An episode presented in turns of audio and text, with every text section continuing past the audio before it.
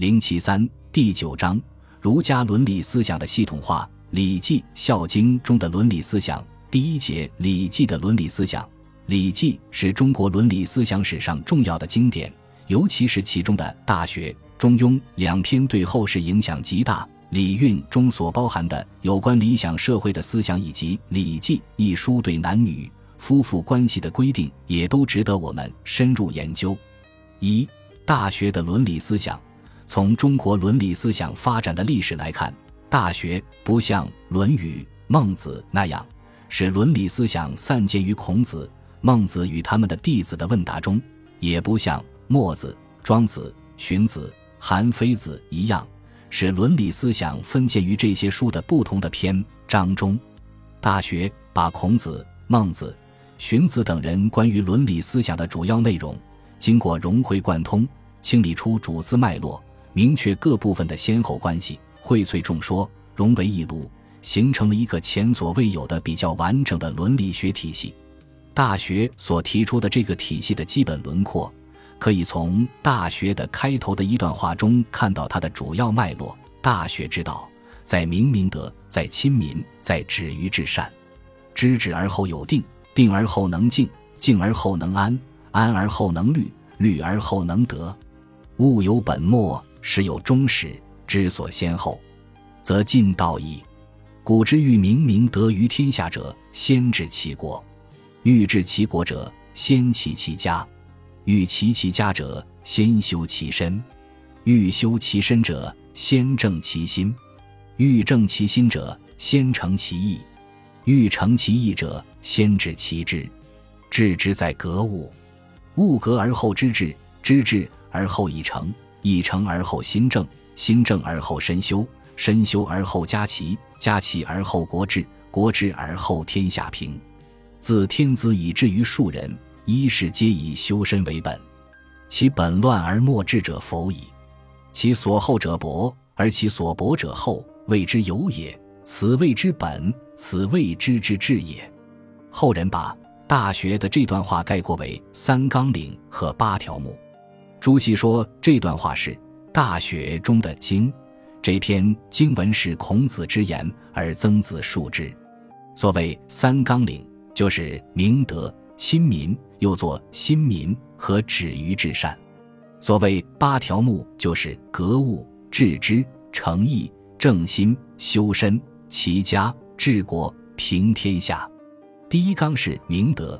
就是指封建地主阶级的道德原则和道德规范，即指仁义、孝悌、忠恕等，这是最重要的。明明德是发扬这些道德原则规范的光辉。第二纲是亲民，亲民又作新民。诚以解释：新者，革其旧之谓也。言既自明其明德，又当推以及人，使之亦有以去其旧染之污也。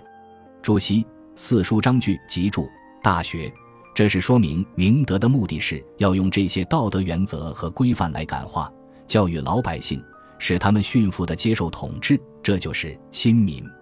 荀子在《荀子·治世》中说：“今人主有能明其德者，则天下归之；若禅之，归明火也。”这就是说，一个统治者只要能把儒家的一套仁义、孝悌、忠恕的道德发扬光大。人民就会归顺于他，接受他的统治。这种以明明德来亲民的路线，也就是中国历史上的所谓统治路线。第三纲止于至善。所谓止于至善，是指道德教育和道德修养的最终目的，就是要使人们达到最高的道德的理想境界。荀子在《荀子节》中说：“凡以知人之性也，可以知物之理也。”以可以知人之性，求可以知物之理，而无所疑。于月云：“宜训定，止之，则没事穷年，不能变也。故学也者，故学止之也。勿乎止之。”曰：“止诸至足。”何谓至足？曰：“圣也。”这段话可以说是对《大学》止于至善的一段最好的注释。所谓“止诸至足”，止于圣人。也就是止于至善的意思，在所谓八条目中，《大学》不但提出了格物、致知、诚意、正心、修身、齐家、治国、平天下这八个条目，而且强调了修身的重要，认为修身是齐家治国的根本，这是有重要意义的。中国的伦理思想从孔子开始，甚至远在孔子以前，就强调个体道德或者说个人道德在整个伦理思想中的地位。《大学》所说的三纲领和其他的七条目，都是以修身为中心，从修身出发。这种极端重视个体道德，特别是强调个人修养的道德体系，是中国伦理思想的一个很重要的特点，这是我们所必须注意的。《大学》。在论述三纲领与八条目的关系时，不但特别强调修身的重要，并给了这种重要性以理论上的论证。在中国伦理学史上，墨子虽最早写了《修身》篇，但比较零散；荀子写了《修身》，在理论上有许多论述，但没有高度概括。《大学》继承了孔子、孟子、墨子、荀子关于修身的理论。并把这一理论发展到一个新的高度。大学认为，任何一个事物都有它的本末和终始，本就是根本，末就是末梢，终始完了，始是起头。因此，不论从事什么事情，都必须知道应该先做什么，后做什么，否则不但会事倍功半，甚至可能完全失败。这就是所谓“物有本末，事有终始”。知所先后，则近道矣的理论。那么，在道德问题上，什么是根本？应该从什么地方开始呢？大学认为，整个道德或者说道德教育、道德修养以至伦理学，都应该以修身为本。首先，从大学关于修身、齐家、治国的次序来看，认为只有先使自己有高尚的道德品质。才能使自己的家和睦一致，齐家也可以做整齐齐家，也才能够治理自己的国家。先秦以来，中国的思想家们都认为道德是和政治紧密结合在一起的，他们强调的是平定天下和治理国家，总是把道德上的止于至善同国家社会的安定联系起来。这是儒家道德思想和道家道德思想的一个重要区别。因为儒家是站在统治阶级的立场上观察和思考问题的，而道家则是反映了在野的知识分子对社会政治的观察与思考，所以儒家表现出强烈的政治色彩，或者说他们的所思表现为入世的特色，而道家思想则突出的表现为超政治和出世的特点。儒家思想的这一特点，也是儒家道德之所以能为统治阶级所接受的一个重要原因。正是从这一点出发，《大学》将这八条目的关系表述为：古之欲明明德于天下者，先治其国；欲治其国者，先齐其家；欲齐其家者，先修其身；欲修其身者，先正其心；欲正其心者，先诚其意。欲成其意者，先治其志，治之在格物。这里把修身当作是开始，当作是根本，是有重要意义的，也是符合实际的。在《论语》中就已经很强调修身，特别是强调只有自己的行为端正，才能使别人的行为也端正。季康子问政于孔子，孔子对曰：“政者，正也。子帅以正，孰敢不正？”《论语·颜渊》季康子患道，问于孔子。孔子对曰：“苟子之不欲，虽赏之不切。”同上，季康子问政于孔子曰：“如杀无道，以就有道，何如？”孔子对曰：“子为政，焉用杀？子欲善而民善矣。君子之德风，小人之德草。草上之风，必偃。”同上。正是依据孔子的上述思想，《大学》又特别强调了自天子以至于庶人，一是皆以修身为本，即强调了天子国君必须修身的理论。尧舜率天下以仁，而民从之；桀纣率天下以暴，而民从之。其所令反其所好，而民不从。是故君子有诸己而后求诸人，无诸己而后非诸人。所藏乎身不数，而能御诸人者，谓之有也。大学在荀子《君道》中，荀子说：“请问魏国。”曰：“闻修身，未尝闻魏国也。君者仪也，民者景也。仪正而景正，君者班木也，民者水也。班木圆而水圆，君者鱼也，鱼方而水方。君射则臣绝。楚庄王好细腰，故朝有恶人。故曰：闻修身，未尝闻为国也。为什么要求统治者必须修身呢？因为他是一个国家的仪表、模范和众人效法的榜样，所以统治者必须以修身为本。大学中强调，只有先修身，才能治国平天下。这个道理说得很明白。主张以道德仁义来统治天下的儒家，自然会认为，如果自己都没有很好的道德品质，又怎么能齐家治国呢？关于修身，大学又进一步提出了：欲修其身者，先正其心。欲正其心者，先诚其意；欲诚其意者，先治其知。治之在格物的理论。所谓修身在正其心者，身有所愤志，则不得其正；有所恐惧，则不得其正；有所好乐，则不得其正；有所忧患，则不得其正。大学按照我们今天的理解，修身最重要的是要在心中排除各种杂念，不要有所愤怒，不要有所恐惧，不要有所好乐和忧患。即不要有个人的得失，这也就是朱熹所说的“不要为外物所束缚”。如果撇开个人得失、个人追求，即如有所好乐、忧患、愤恨、恐惧，也不会滞留胸中，影响自身的道德修养。荀子在《荀子解蔽》中说：“故人心譬如般木水，正错而勿动，则湛浊在下而清明在上，则足以见须眉而察理矣。微风过之。”湛浊动乎下，清明乱于上，则不可以得本。原作大，依王孝改，行之正也。心亦如是矣。故导之以理，养之以清，物莫之清，则足以定是非，决嫌疑矣。从这里可以看到，《大学》所说的正心，是从荀子的这一思想发展来的。孟子也十分强调心的作用，强调修养必须使心能够端正。不过他没有荀子讲的这么清楚。荀子虽然批评了孟子，但在关于心的作用上，二者是一致的。仅仅只有正心还不行，为了正心，还必须诚意。就是说，不但不应该有个人打算、个人追求，心不要被外物所束缚，而且还必须要对封建道德的仁义礼智抱着虔诚的信仰才行。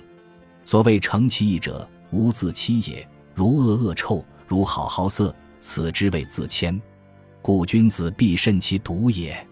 小人咸居为不善，无所不至；见君子而后厌然，掩其不善而助其善。人之事己，如见其肺肝然，则何益矣？此谓成于中，行于外。故君子必慎其独也。大学这里牵涉到了中国古代所讲的道德修养的最重要的问题。就是所谓“诚其意”的“诚”字，“诚其意”就是在思想上、在意识里、在内心深处，必须是身体力行。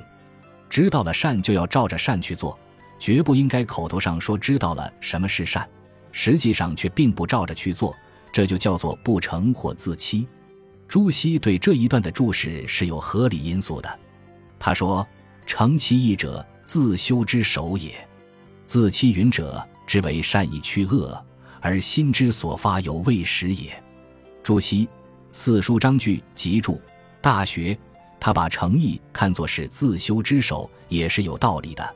为了能够诚其意，《大学》在这里提出了所谓慎独的要求。诚意既然是不自欺，那就应该是表里如一，如恶恶臭，如好好色。所谓如恶恶臭一样，就必然是避之唯恐不及。在深恶要除去，这才是真正的恶物。对于好善来说，要如同好色一样，见而心中喜悦，悦而必求得之。如果只是口头上说恶，而见之并不躲避，甚至内心还有所偏爱、欣赏，或者其恶已经在身，而且明知身已有恶，但只是口头上说是厌恶，而实际上并不断然抛弃，这就是不成。大学认为，如果没有一个“成”字，或者说不能成其意，那是无法做到正心的。什么是自谦？谦，快也，足也，应该做欠字，是心中快足之意。对于好恶，只有做到如好好色，如恶恶臭，才是心中快足。但是，一些没有道德的小人，并不能做到一成。他们说的和做的不一致。背地里和公开里往往是完全两样，这就是自欺。闲居就是独处、独居之时，也就是没有人看见或不可能被人看见、不可能被人知道的情况。这时候，小人就往往会不讲道德，做出许多坏事来。但是等到见了君子，他也知道羞耻，知道惶恐，显出不安的样子，就把自己的一切不道德的言论和行动掩盖起来。假装着要行善的样子，从而认为可以把自己肮脏的灵魂掩盖起来。其实这是做不到的。一个人是否做到了一成，是要表现出来的。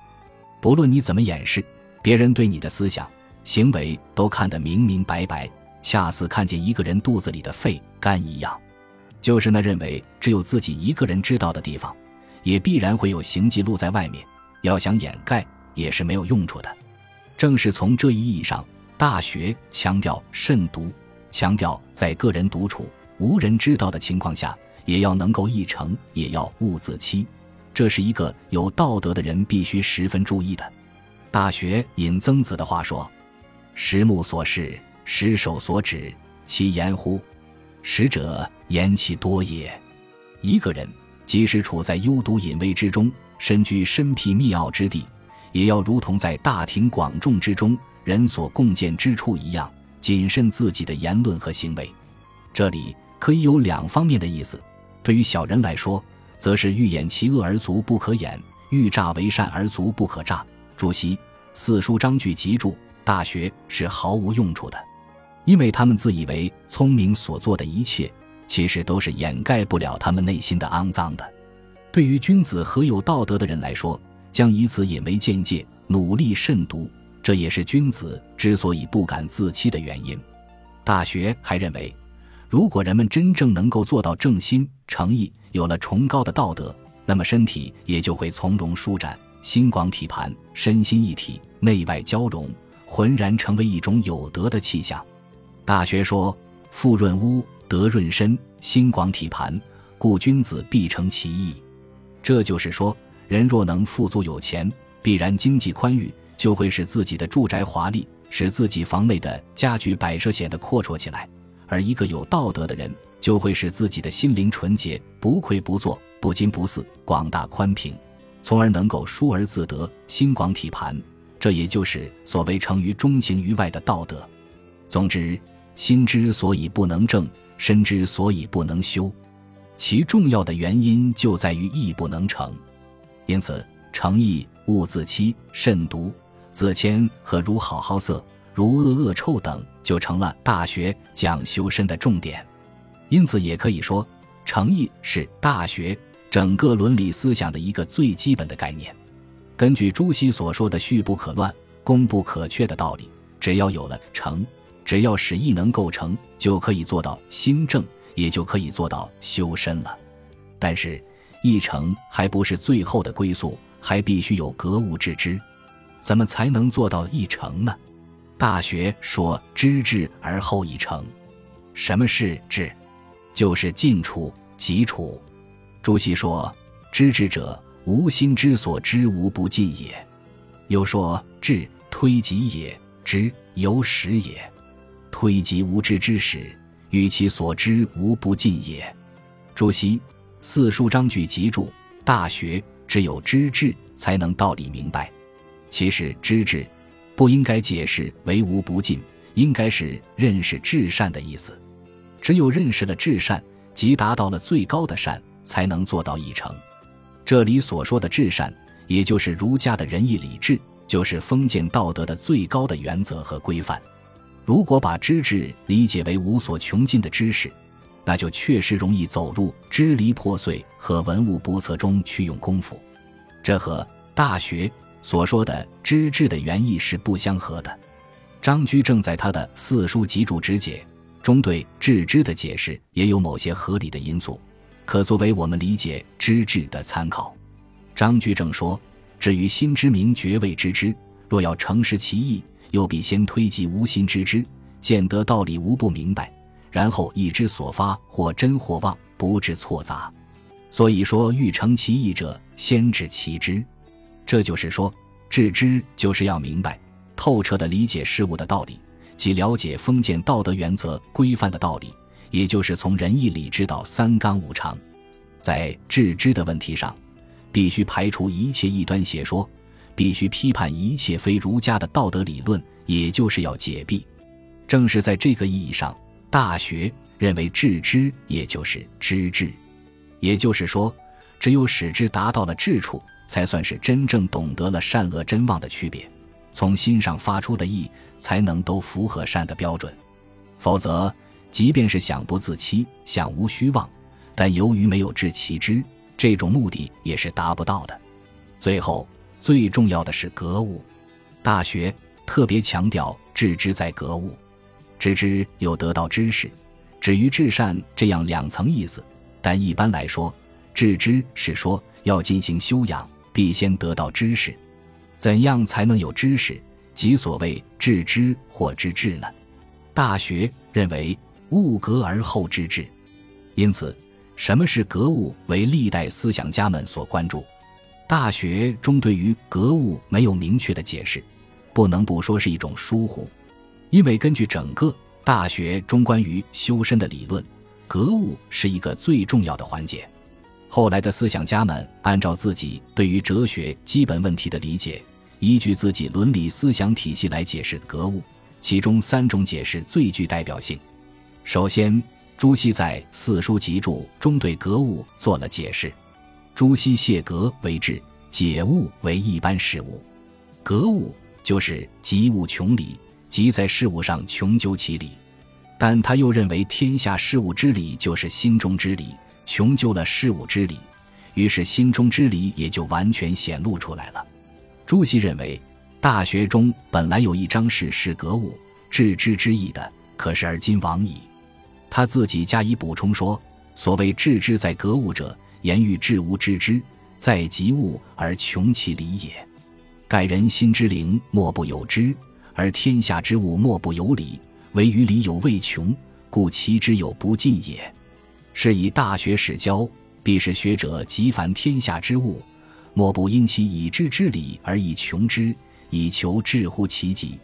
至于用力之久，而一旦豁然贯通焉，则众物之表里竟粗无不道，而无心之全体大用无不明矣。此谓物格，此谓知之至也。当然，不论是事物之理，还是心中之理，在朱熹看来，其主要内容都是指人伦关系之理。即人和人之间的道德关系，以及这种道德关系在观念中的反应，实际上，也就是封建阶级的道德原则和规范。明代的王阳明对格物致知又提出一种解释，他认为格就是正，物就是指意念所到之处，也就是意念所在。格物就是改正自己的所思所念，即摒除自己的私欲杂念。只有如此。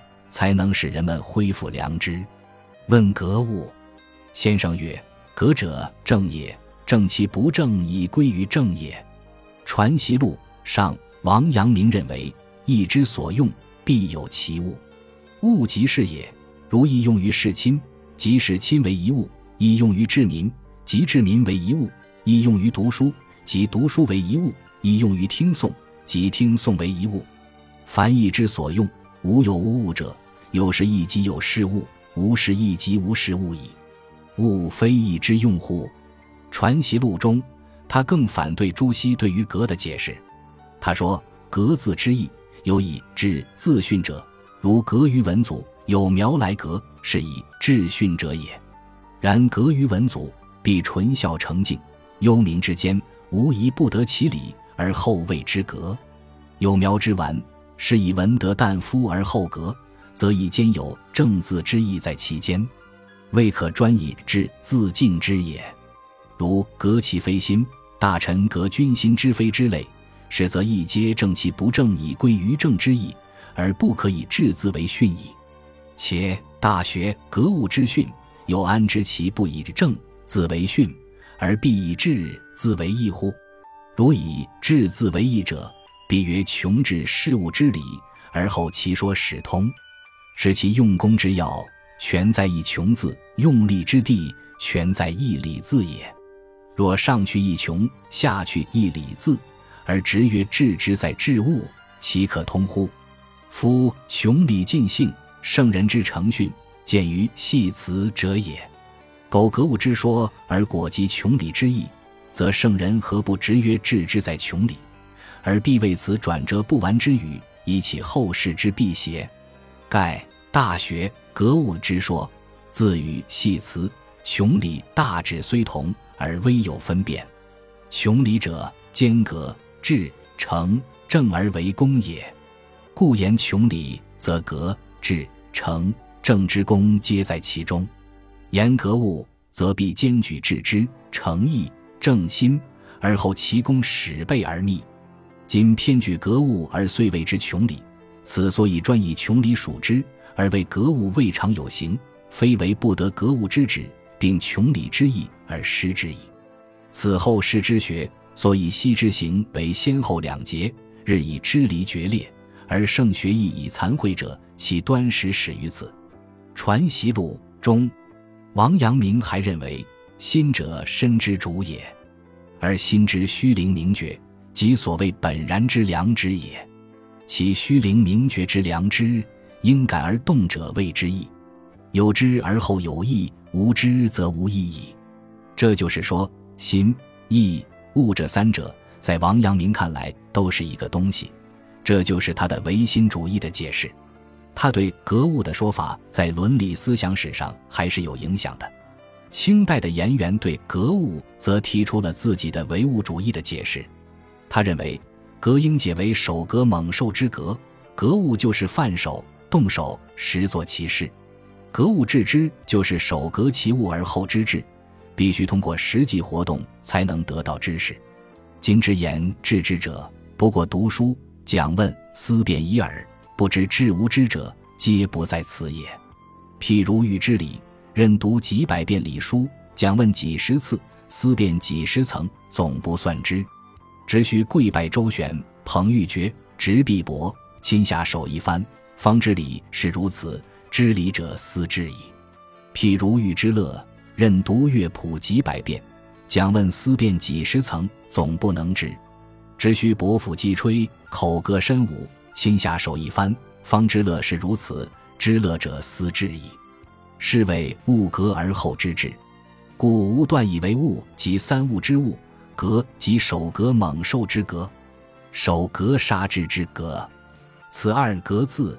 见古史及《汉书》，颜元集《四书正物大学》。这里，颜元把格物解释为动手时做其事。从道德方面来说，也就是强调了道德实践的重要。什么是格？《史记·殷本纪》颜纣财力过人，手格猛兽。